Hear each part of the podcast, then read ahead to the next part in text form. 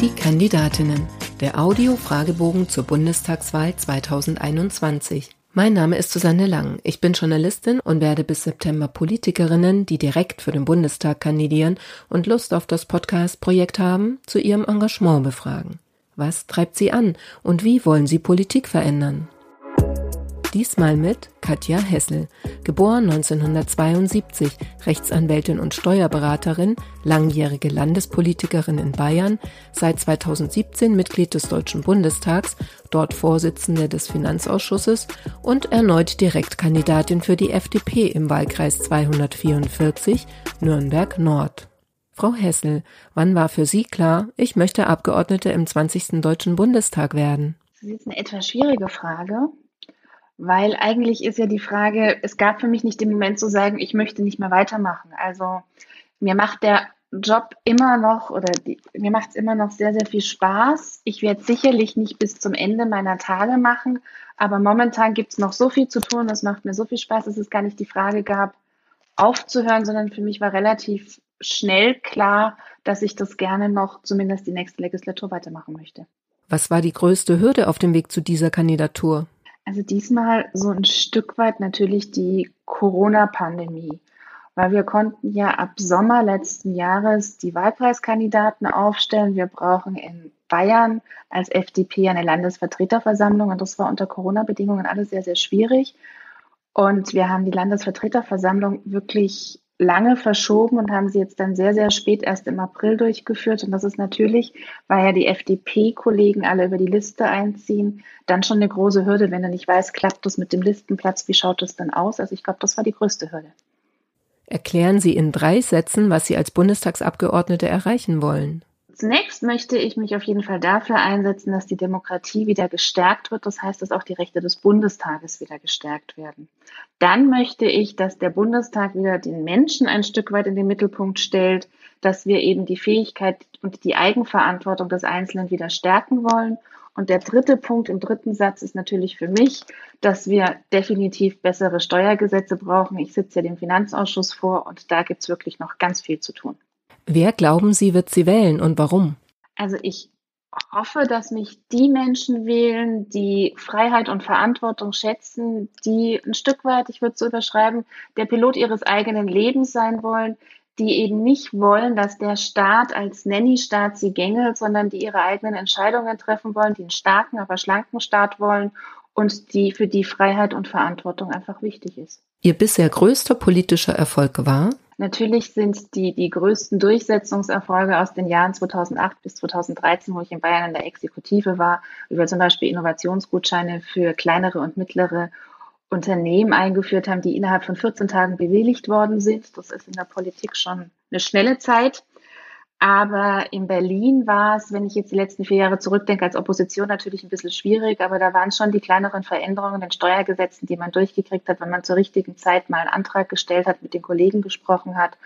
Und als Fraktion, als Oppositionsfraktion, glaube ich, haben wir schon gute Impulse auch gesetzt, gerade auch mit unseren Ideen für die Corona-Politik, die ja immer dann mit einer zeitlichen Verzögerung oder nicht immer, aber oftmals auch mit einer zeitlichen Verzögerung umgesetzt wurden. Welche Ecken sollte man in Ihrem Wahlkreis einmal gesehen haben?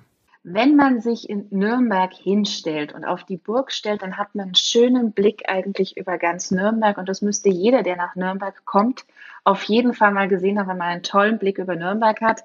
Zuständig bin ich ja für ganz Mittelfranken, sage ich mal. Da ist natürlich das fränkische Seenland auch ein wunderschöner Urlaubsort, den man sich mal anschauen muss. Man muss nicht immer ganz weit reisen. Auch hier ist es sehr, sehr schön.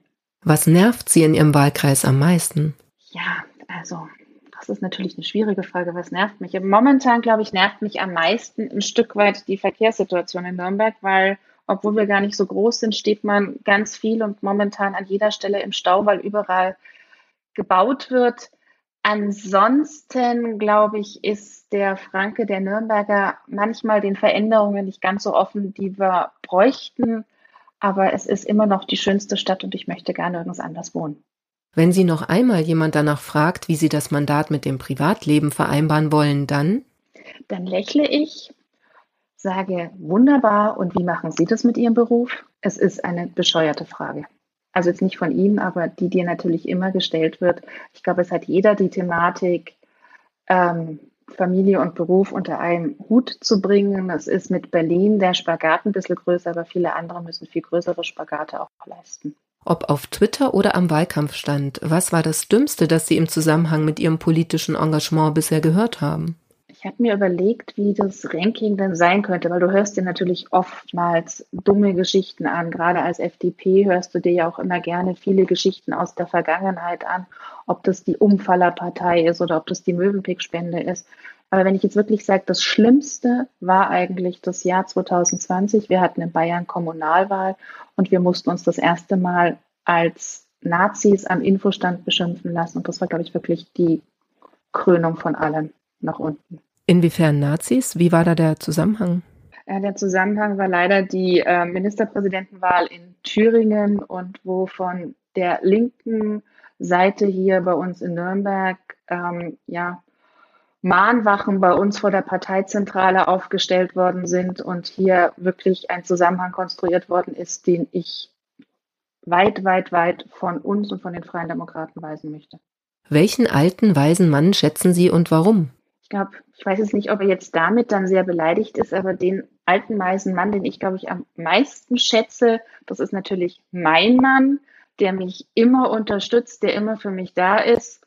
Und ja, ich glaube, da muss ich jetzt auch gar nicht sagen, warum. Das schlimmste Buzzword in der Politik lautet für mich. Ich weiß gar nicht, wie man es als Buzzword richtig formulieren soll, aber dieses, ihr da oben, ihr macht hier nichts, ihr kriegt hier nur euer Geld und sitzt das ab. Also das ist, glaube ich, das, weil das viele Kollegen über einen Kamm schert, die das gar nicht verdient haben. Weil ob das jetzt Berlin ist, ob das hier die Kommunalpolitik ist, und das kann ich über Parteigrenzen hinweg sagen, die Kollegen engagieren sich, die Kollegen haben Ziel, die Kollegen wollen zumindest zum größten Teil Verbesserungen erreichen. Und deswegen ärgert mich das sehr.